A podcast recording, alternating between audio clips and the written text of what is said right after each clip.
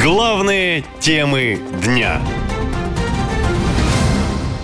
На какие жертвы пойдет Москва ради оружия? В сентябре на встречу с Путиным приедет лидер Северной Кореи. Итак, Ким Чен Ын планирует посетить Россию для встречи с президентом Владимиром Путиным уже в этом месяце. Как пишет Нью-Йорк Таймс, делегация Северной Кореи обсудит возможность поставки в Россию дополнительного вооружения и другие аспекты военного сотрудничества. Журналисты отмечают, что Ким Чен Ын редко выезжает за пределы своей страны. Скорее всего, он отправится из Пхеньяна на бронепоезде во Владивосток. Там и пройдет встреча с Владимиром Путиным. Возможно, Ким Чен Ын также посетит Москву, но это пока не точно. Источники Нью-Йорк Таймс отмечают, что Кремль надеется, что Ким Чен Ын согласится поставить артиллерийские снаряды и противотанковые ракеты. При этом в северокорейском правительстве ждут, что Россия предоставит в ответ передовые технологии для спутников и атомных подводных лодок. Также Ким Чен Ын не отказался бы от гуманитарной помощи. Ранее в Вашингтоне сообщили, что Владимир Путин и Ким Чен Ын обменялись письмами, в которых упоминается возможное соглашение о поставке вооружения. Вообще расходы российского бюджета на финансирование армии на фоне специальной военной операции рекордно растут. По словам экономистов, в среднем каждый месяц боевых действий обходится бюджету примерно в 720 миллиардов рублей. Это два годовых бюджета богатых регионов, таких как Ямало-Ненецкий или Ханты-Мансийский автономные округа. По словам экспертов, ежедневно военная машина съедает порядка 30 миллиардов рублей. Сумму, сопоставимую с той, что беднейшие регионы собирают в казну за год.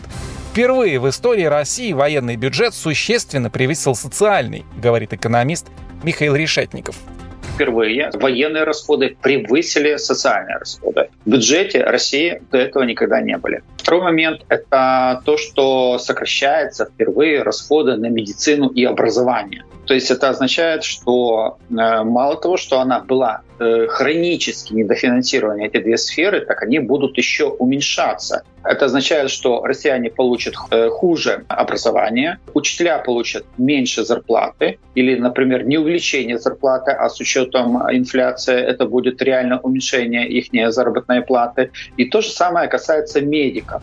По словам экспертов, несмотря на огромные траты на оборонку, в российской армии дефицит оружия и техники. В частности, журналисты заявляют о больших потерях танков.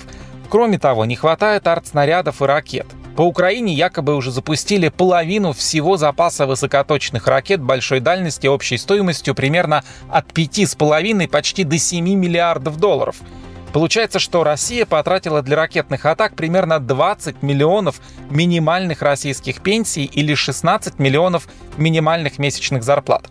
А еще эта сумма более чем в 30 раз превышает все компенсации, которые должны получить родственники погибших на Украине российских солдат.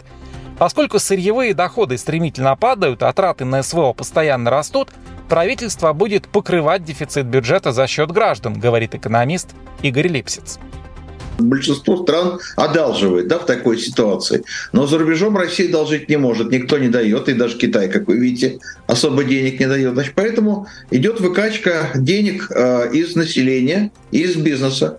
Меняется система налогообложения, берут все больше налогов э, с бизнеса. Во всех случаях понятно, что будут просто отнимать деньги из экономики перекачивать бюджет, чтобы тратить на покупку вооружений и финансирование военных расходов. По-другому не будет. То есть, в общем, что называется, благосостояние населения будет перекачиваться военные расходы. Другого пути нет.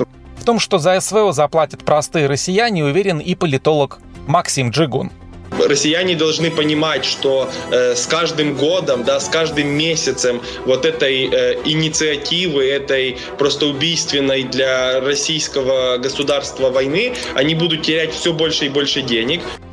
По словам военных аналитиков, чтобы перекрыть дефицит оружия, Россия вынуждена просить его у Северной Кореи и Ирана. Эти страны хоть и под санкциями, но могут что-то дать. Но взамен они требуют от России главные достижения – разработки и, грубо говоря, мозги. Эксперты предупреждают, что это бомба замедленного действия на поколение вперед. Ведь в таком случае в будущем Россию ждет утрата позиций и в науке, и в военных разработках. А это уже гораздо хуже, чем кажется на первый взгляд, говорят эксперты. И констатируют, что такова скрытая цена СВО. Конечно же, помимо человеческих жертв, мобилизации, санкций и роста цен. Наша лента. Коротко и ясно.